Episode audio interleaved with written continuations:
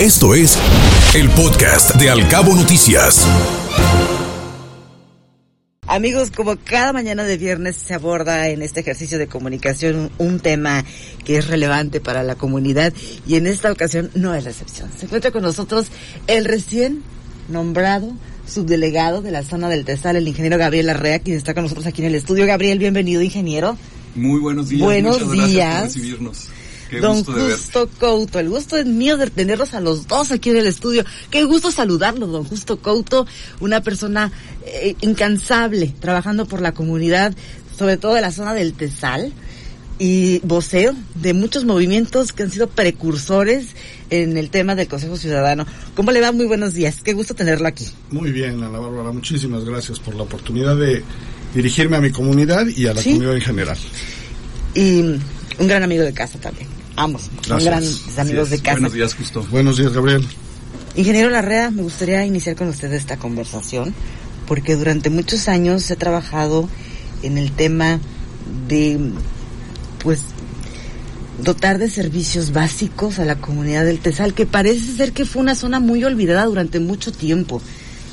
¿Cuáles serían sus primeros pasos como subdelegado en esta zona tan extensa del municipio de Los Cabos y pues, particularmente del puerto de Cabo San Lucas?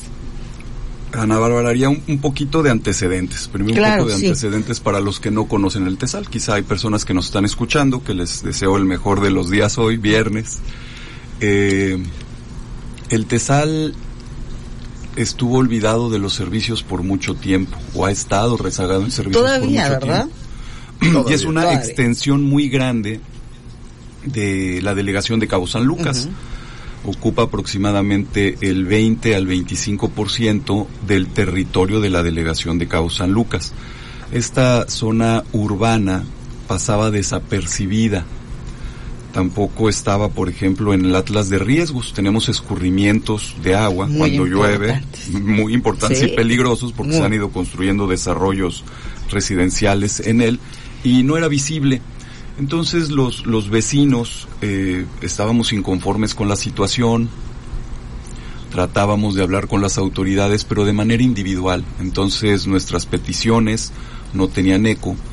Lo identificamos un grupo de vecinos, eh, nos unimos hace ya algunos años en una asociación civil que es el Consejo Ciudadano del Tesal, Asociación Civil, donde empezamos a agrupar a vecinos, a condominios, a cotos, a fraccionamientos, propietarios individuales, para nuestras peticiones hacerlas en una sola voz, de manera organizada.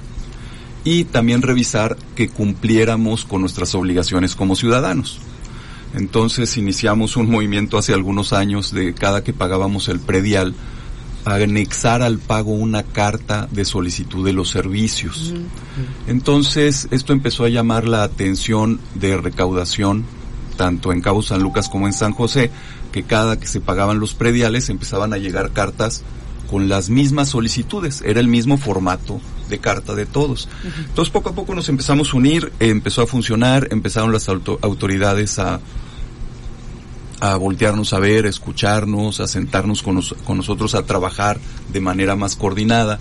Identificamos que lo que necesitamos en el TESAL era ordenarlo y no había un documento rector para esto. Eh, iniciamos con la idea en aquel entonces, que ya teníamos de hace muchos años, de hecho yo creo que el primero que me mencionó que hacía falta en el TESAL un, un plan de desarrollo fue don Francisco Rincón.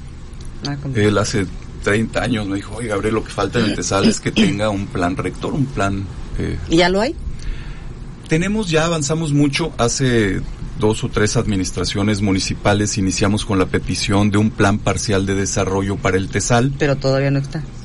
Está muy avanzado, muy avanzado. El estudio ya se realizó, de hecho se realizó durante la pandemia, eh, que lo hizo un poquito más difícil y más lento. Y ahorita está en la etapa de eh, que pase por el comité técnico para que sea aprobado y sea publicado y entonces pa- forme parte del plan de desarrollo municipal. Don Justo Couto, usted durante mucho tiempo ha sido portavoz del sentir, del pulso de los habitantes del Tesal. Hemos platicado con usted acerca de toda la problemática que aqueja. Me gustaría eh, iniciar Claro. su participación con dimensionar de dónde a dónde abarca el Tesal para que nuestros amigos que no sepan todavía dónde inicia, dónde termina la zona de Tesal y por qué es tan importante que se haya vuelto una subdelegación. Claro, muchas gracias. Adelante. Fue uno de los primeros pasos que dimos, efectivamente, para definir de dónde a dónde es Tesal, qué es Tesal y qué no. Y hemos definido las limítrofes, Sí. eh, tratando de aprovechar pues las, las cicatrices naturales, por ejemplo, el arroyo, el arroyo que está aquí junto a la Plaza San Lucas, por ejemplo, ¿no? Donde está el country, incluyendo el arroyo, esa es una, ¿Ahí empieza? esa es una margen, ajá. Luego tenemos el otro lado, es Punta Ballena, digamos colindante con, con Cabo del Sol, Aquí adelantito. aquí adelantito. Al norte tenemos el Cerro de las Antenas y al sur el mar. De O acuerdo. sea, eh, todo ese pedazo es, O sea, es el Tesal. montaña y mar. Entre montaña y mar, desde un arroyo, más o menos hasta el último puente este que tenemos aquí en Punta Ballena. Es muchísimo. Es muy grande, Sí, es muy grande. muy extenso. ¿Y por qué la autoridad no había volteado hacia este lado del, del puerto? Esa es una buena pregunta. Nosotros creemos que en primer lugar tenía que ver con la no organización de la sociedad que ahí poco a poco se ha ido estableciendo. Empezó muy pequeñito hace 30 años y hoy es una parte muy importante, sumado a su eh, origen ejidal. Entonces, el parte de la situación que nos dimos cuenta, de lo primero que, que nos dimos cuenta cuando nos metimos de cabeza a investigar por qué esta pregunta, pues resulta que la mayor parte del área donde debe de haber vialidades, donde debía de haber fraccionamiento, donde debía de haber donaciones al Estado, Claro. no se hicieron, no se fraccionó, no se entregó y entonces todavía muchas de las vialidades pertenecen el- a este núcleo ejidal. Me llama la atención que no hay servicios, pero sí hay que pagar predial muy alto. Pues no muy alto, honestamente. Bueno, Y, pero para lo que los servicios que y se claro, pues, pues no, el, pues- el servicio más caro es el que no tienes, ¿no? y vaya que no tenemos en esa zona muchos. Y, pagamos doble. Exacto. ¿No? Exacto. Ay, Fíjate que por muchos años, Ana Bárbara, los que ahí vivimos, nos dedicamos a los centros urbanos de las ciudades, al centro turístico de Cabo San Lucas, al centro de San José. Hicimos distintas gestiones para dotar de infraestructura a las ciudades. Claro. Recordarás pues los eh, planes acelerados de pavimentación con concreto que se llamaba ProUrba Uh, hace algunos años que había una contribución especial para poder pagarlo. Entonces estamos concentrados en desarrollar los centros turísticos, que era donde está nuestro trabajo, Sí. y poco volteábamos a ver dónde vivíamos. Y los años fueron pasando. Se construyó una carretera de cuatro carriles, para los que no tengan conocimiento que la de cuatro carriles era de dos. Eh, hicimos una contribución especial también. Con Una un patrulla. Crédito de Se organizaron y compraron Ah, su propia Tesal, patrulla, sí. Porque no ni eso. La, la vigilancia era muy difícil en el Tesal porque el área no se conocía. Además. Entonces, si pedías una patrulla hace un- algunos años, un servicio por alguna emergencia, una situación donde estabas la patrulla, tardaba a veces días en llegar. Días. Días. O días. sea, no horas, días. Días, es No, correcto, bueno. días. Hoy es diferente, ¿eh? quiero sí, Sí, recalcarlo que nos sentamos con el director de seguridad pública en la administración anterior Con el capitán Zamorano. Zamorano. Así es, así es, con, con Juan José Zamorano. Y no tenían equipo en ese momento, entonces decidimos, bueno, si nosotros donamos una patrulla entre los vecinos, este, donamos una patrulla, este, resolvemos el tema de la insuficiencia de recursos y nos aceptó como el reto. Dice, bueno, en cuanto tengan la patrulla, yo pongo los elementos que van a Ah, estar recién graduados de la academia y, y bueno, compromiso que nos echamos encima porque pues no teníamos nada planeado para comprar una patrulla y tuvimos que hacer cooperaciones, kermeses y bueno, entre los vecinos se juntó el dinero y finalmente se compró una patrulla del año, una, Es que una es, una comunidad bien unida, Sí. bien organizada, la del Tesal. Los vecinos son muy participativos, eh, siempre levantan la mano para apoyar, para ayudar. Y eso es muy positivo como ejemplo para una sociedad como la nuestra. Esa es la idea, que, que se genere ciudadanía a partir de la propuesta y no nada más de exigir o quejarte, sino de proponerte a ti mismo. ¿no? Propon y proponte y éntrale al reto. De hecho, por eso estamos aquí hoy agradeciendo la oportunidad para hacer este llamado, primero que nada, a nuestra comunidad, que es la que más está expuesta al riesgo, a que tenga más cuidado, que maneje más despacio, que salgan antes de sus casas, que tomen en cuenta que las condiciones ya no son las mismas, ¿no? Y por supuesto el llamado pues es muy amplio a cualquier usuario. Eh, Gabriel tiene los números, pero hablamos de más de 50 mil vehículos al día circulando por aquí y de los cuales pues aquí del Tesal es una parte importante, es un porcentaje muy importante. Sí, hablando en particular ya de, del tramo carretero que tenemos en esta zona que ya vimos del Tesal, vamos a llamarle ahora saliendo desde Cabo San Lucas de la Plaza San Luqueña hasta Punta Ballena donde tenemos los carriles laterales. Todo este tramo, este tramo se ha convertido en un tramo urbano. Dejó de ser una carretera. Con supermercados, con tiendas grandísimas de autoservicios. Centro de culto, colegios, eh, universidad. Y si analizamos ya el problema más a detalle de la carretera, hay que ver qué tipo de carretera tenemos que es una carretera que me gustaría que este, este punto lo tocara justo porque lo, lo conoce muy bien, llevamos muchos años trabajando en él e investigándolo, porque sabíamos, teníamos que ver como vecinos a qué nos enfrentábamos, o sea, qué necesitamos para que esta carretera baje de velocidad y deje de ser una carretera para ser una calzada, exactamente. La, la carretera tiene el, la más alta clasificación en términos de la norma oficial mexicana, como ET, que es eje de transportación. Claro. Eh, digamos una arteria importantísima. Y además ET4, que son el número de carriles. Ah, ya. Esto quiere decir que eh, camiones articulados de tráfico pesado, es decir, todo, todo lo que necesite transitar por aquí puede pasar y eso nos, nos genera unos porcentajes de, eh, muy altos, muy importantes de vehículos de este tipo transitando en una zona que es 100% ya urbana a una velocidad de autopista, que son 90 kilómetros por hora.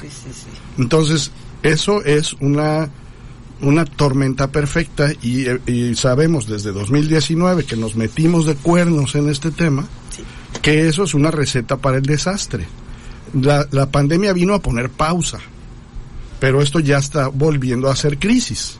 Definitivamente. Y eso es, digo, no, está sobrediagnosticado todo aquí en Los Cabos. Sabemos cuál es el problema. Ahora, ¿le vamos a entrar? Le tenemos que entrar todos. Nosotros como usuarios, como ciudadanos más conscientes. Hay que reclasificar este tramo urbano como calzada, que también lo prevé la norma oficial, y ya se puede bajar el máximo de velocidad. También hay que limitar las entradas y salidas que están ahorita hechas pues sin realmente una estrategia, sino más bien respondiendo a necesidades del momento, que si la gasolinera y me salgo acá, luego se dan cuenta de que no quedó bien, entonces la, la modifican, a alguien se le ocurre la buena idea de poner un tope, luego lo tienen que quitar, es decir, necesitamos una estrategia de mediano y largo plazo para resolver esto. Hay una auditoría vial que se hizo por solicitud del Consejo Ciudadano que nos apoyaron incluso para darle hotel a la gente que vino de La Paz, etcétera, o sea, y se hizo uno de tres tramos de esta auditoría vial. Una gran mayoría de las recomendaciones que hicieron ya se cumplieron, pero todavía siguen faltando cosas muy importantes de esta auditoría que se hizo desde 2019 y que hoy todavía no tenemos, como son, eh, por ejemplo, estas mini, no les quiero decir tortuguitas porque son muy grandes, pero estas son más chiquitas que lo que hacen es ruido y hacen que la gente se dé cuenta de que viene a 120 kilómetros por hora cuando entra el tramo Tesal, cuando viene de San José. Y que es todos los días y casi todos, ¿eh? es, muchísimo, ¿no? Ah, detectaron hasta 200 kilómetros por hora en ese tramo los inspectores que vinieron a hacer el estudio hay una lista de, cosas que se necesitan hacer ahí. Guillermo, adelante. Señor Larrea, señor Coto, como siempre escuchando atentamente eh, esta participación, sobre todo de algo que es tan evidente que requiere mayor conciencia ciudadana y del parte de la autoridad. En días pasados tuvimos al alcalde de Los Cabos, Oscar Lex, con nosotros platicando un poco sobre este tema, dando algunos de los avances en cómo han abordado este problema. Hay declaraciones de personalidades como el secretario general Ariel Castro, quien hablaba de poner semáforos en la carretera transpeninsular, pero desde esta perspectiva de autoridad y ciudadanía, señora Larrea, ¿qué podría platicarnos con respecto a las probabilidades de tomar otro tipo de acciones y cuáles han sido las propuestas para mejorar la condición en que actualmente se encuentra esta carretera transpeninsular en materia de riesgo de accidentes? Guillermo, muy buenos días. Gusto de, saludarte, de escucharte. Igualmente. Eh, creo que es importante eh, tener el análisis completo, eh, concluir con esta auditoría.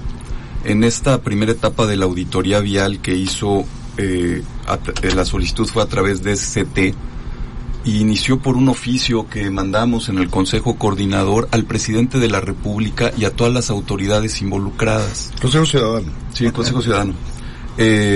perdón. De ahí nace la solicitud de, la auditoría. Y creo que uno de los puntos importantes por donde tenemos que empezar es eh, que se baje la velocidad, o sea, uno es, es bajar la velocidad y los pasos peatonales. Hoy los que más tienen riesgo son todos los que cruzamos a pie la carretera. Y hay distintos puntos muy marcados y horas muy marcadas que coinciden con el número de personas cruzando y el mayor número de vehículos circulando con más velocidad. Hay como horas pico en la carretera, en la mañana y a mediodía. Sí, es un pico. Y con menos espacio entre ellos. Sí, y, hay nacionales, extranjeros, eh, y, y, se hace una mezcla de imprudencias por todos los usuarios, tanto peatones como conductores. Porque el teléfono es un mal que ha incrementado el número de accidentes aún más que el manejar en estado alcohólico. Cuando el, número uno en los accidentes era manejar en estado de ebriedad, ahora es manejar con el teléfono o cruzar con el teléfono. Es eso. Cruzan con el teléfono. Personas que no levantan la vista. Van viendo el teléfono y mandando mensajes, cruzando la carretera al mismo tiempo. Entonces, Entonces se tienen que unir eh, esfuerzos tanto de la autoridad como de los ciudadanos. Debemos estar muy conscientes y que este es también un problema de salud. Por supuesto, claro. un problema de salud. Eh, de hecho, lo, lo, marca la legislación. Eh, la Secretaría de, Salud, tanto federal como estatal, tiene dentro de sus, de sus facultades el prevenir las enfermedades y los accidentes. Entonces aquí tenemos que verlo como un problema de salud. Causa muchas muertes al año los accidentes por vehículo, ya sea conduciéndolo o por atropellamientos, y muchas lesiones con secuelas. Entonces lo tenemos que ver como un problema donde hay muchas autoridades involucradas, que todos debemos de participar, autoridades y ciudadanos, y estar conscientes, los que ahorita nos están escuchando, que van manejando, que el límite de velocidad es 90 y muchas veces manejando a 90 kilómetros por hora, que es tu límite máximo de velocidad en la carretera, eres el más lento. Porque te van rebasando todos.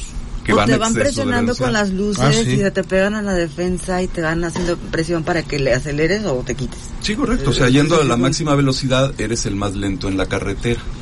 Entonces aquí debemos ser conscientes que debemos de salir más temprano a donde vayamos. Hay más vehículos circulando, hay más tráfico, puedes perder 15 minutos en una esquina, en un semáforo, en un entronque, en una glorieta, hablando de la de Fonatur.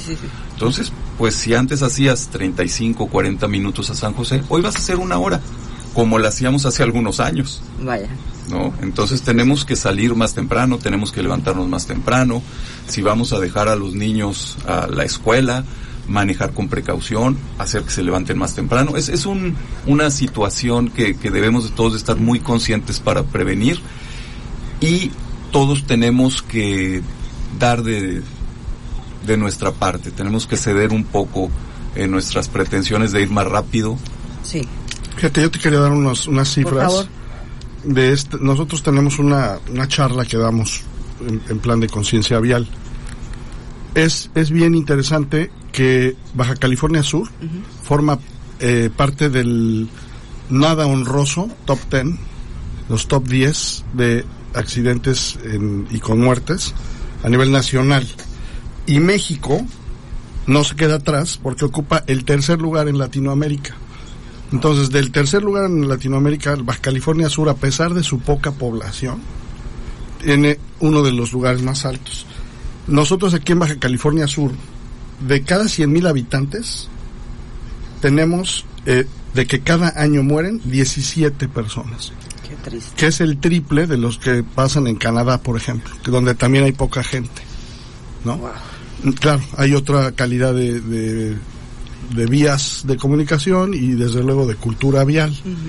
Por eso es importante promover nosotros la principal causa de muerte, por ejemplo, en menores de 5 a 14 años y la segunda en personas de 15 a 19 son los accidentes viales. Eh, hay incluso recientemente salió un exhorto del Senado, ese me gustaría que Gabriel en, en un momento dado pueda comentar algo. Claro.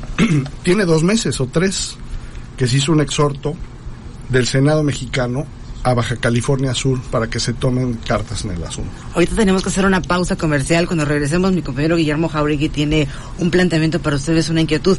Y regresamos con esto también después de la pausa. Ahorita regresamos, son las 8 con 50 minutos. Continuamos platicando con el subdelegado de la zona del Tesal, el ingeniero Gabriel Arrea, y con don Justo Couto, eh, vocero también de los colonos y de los residentes de la zona del Tesal. Volvemos, vamos contigo, Guillermo. Señor Larrea, gusto, por supuesto, continuar escuchándoles todas estas reflexiones de un problema que nos atañe a todos. Una de las cosas que tenemos que mencionar ha sido la ausencia, por ejemplo, de dependencias como la Secretaría de Comunicaciones y Transportes que no han dado la cara de manera oficial para dar salida también a uno de los puntos importantes que es el incremento y exceso de tránsito sobre la carretera transpeninsular que ha causado estragos importantes a la ciudadanía, por supuesto al turismo, vuelos perdidos, quejas de turistas y por supuesto una situación que escala en medios de comunicación y por ende afectando al destino de los cabos. En este sentido y hablando también de cómo esto ha implicado eh, accidentes como los que vivimos en aquella jornada, donde hubo tres accidentes, uno de ellos con eh, final fatal para algunos de las eh, ocupantes de este vehículo. ¿En qué sentido la ciudadanía debería de involucrarse más en esto y cuáles serían algunas de las propuestas desde su perspectiva para mejorar estas condiciones que estamos viviendo? En cuanto a la ciudadanía, yo creo que es muy importante el cambio de hábitos. Total. Que nuestros tiempos de traslado van a ser más largos. Entonces, si de la ciudad de Cabo San Lucas tengo que trasladarme a la ciudad de San José todos los días porque trabajo en una o en otra ciudad o tengo algún asunto que atender, mi tiempo de traslado va a tomar más tiempo. Si tengo la posibilidad de pagar el libramiento carretero, usa el libramiento carretero. Va a ser más sencillo, va a haber menos tráfico A veces, porque también a veces y, pone muy y es una opción, o sea, finalmente es una opción. Entonces, eh, creo que ahí como ciudadano, uno es cambiar los hábitos. Ser más consciente que un accidente te puede causar muchos problemas. Ocasionarlo o ser víctima de. Entonces tienes que manejar de manera preventiva. Tratar de ir manejando, viendo qué va a ser el otro vehículo, qué va a ser el peatón, si hay un hoyo, no hay un hoyo, no distraerte con el teléfono o los accesorios de tu vehículo. Ir viendo tus espejos, cuidar la distancia que traes con la- el vehículo de que va adelante, con el que viene atrás, moderar tu velocidad. Eh, y creo que lo más importante es dejar el celular. Es una muy buena herramienta, pero es algo que se ha convertido en algo mortal si se combina con el volante. No Gabriel, puedes ir texteando, no puedes ir hablando, no puedes ir grabando. Incluso hay personas que lo utilizan el, el- el automóvil como su oficina móvil. Sí. Van haciendo de todo, mandando correos, mandando mensajes, hablando por teléfono con, con el cliente y todo. Y eso pone en riesgo total a la ciudadanía, al otro automovilista, al peatón y a todo el mundo. Hay un estudio de justo. 2019 de la OMS y también la Cruz Roja Mexicana y CONAPRA, que es el consejo, son grandes ausentes en esta mesa, en esta charla, fíjate, en este debate. Sí. Consejo Nacional de Prevención de Accidentes y Consejo Estatal de Prevención de Accidentes. Más que SCT, ellos tende- son los dueños del balón. Y, el- y los invitamos a que le entren, ¿no? Así como nosotros tendremos que hacer nuestra parte. Decía yo, el ir llamando por teléfono, ir hablando por teléfono, aunque lleves hermanos libres, aumenta hasta cuatro veces el riesgo de sufrir un accidente. Y fíjate, el teléfono celular que se ha, que se ha recrudecido brutalmente en los últimos dos años, ya era en 2019 hasta 23 veces más alto el riesgo manipulando el celular.